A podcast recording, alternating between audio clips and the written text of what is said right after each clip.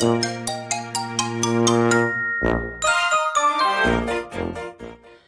はようございます。たかしです。本日は12月20日、仕事始めに読んでおきたい厳選ニュースをブルームバーグからお届けします。一つ目のニュースです。過半数が支持。マスク氏がツイッターのトップを辞任すべきかどうかを問うユーザーの投票で、投票総数の1750万票のうち約58%が同氏の辞任を支持した。マスク氏は投票結果に従うと先に明言しており、言葉通りならば同氏がツイッターに君臨した日数は53日で終了することになる。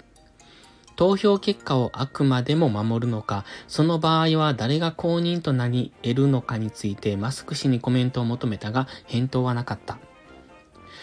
次のニュースです。刑事訴追を勧告。トランプ前米大統領の支持者らが去年1月に連邦議会議事堂を襲撃した事件を調査する下院特別委員会は襲撃事件での役割をめぐりトランプ氏の刑事訴追を司法省に勧告した。同意の投票でトランプ氏を内乱罪などで刑事訴追するよう司法省に付託する案は全会一致で可決された。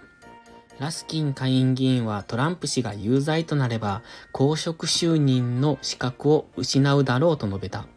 特別委の付託決定は司法省は正式な法的影響を及ぼさず、司法省はトランプ氏の刑事訴追を義務付けられないが、連邦、州の検察当局や世論にとって大きな意味を持つ。次のニュースです。上限設定。欧州連合 EU 加盟国は天然ガス価格についてメガワット時あたり180ユーロ約2万6千円を上限とすることで合意した。このガス相場調整メカニズムは価格急変動を防ぐための一時的な措置で来年2月15日から1年間適用される。上限価格はガス価格が180ユーロを上回るだけでなく、世界の LNG との価格差が35ユーロを超え、この価格差が3日間続くことが発動の条件。次のニュースです。米株は一段の下げも。米国株の今年のパフォーマンスは世界金融危機以降で最悪になるが、企業利益も金融危機時並みに悪化する見込みだ。モルガン・スタンレーのストラテジストマイケル・ウィルソン氏が予想した。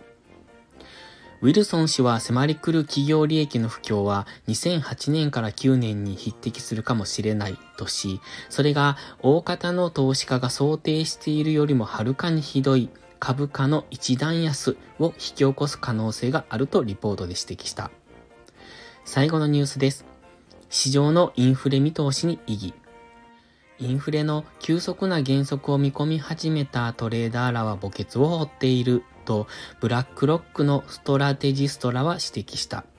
同ストラテジストらは、物価圧力は想定よりも速いペースで弱まりつつあると認めているが、インフレ率が米金融当局の2%目標に向かって下がるとのコンセンサスには異議を唱えている。チーフ債券ストラテジストスコット・ティール氏は、米インフレ率について、23年末にかけて3.5%にしか鈍化しないと予想。このような見方は、1年ものの消費者物価指数 CPI スワップが2.38%、10年もののブレイクイーブンレートは2.14%となっているのと対照的だ。今朝のニュース5本は以上です。本日も元気よくいってらっしゃい。Thank you.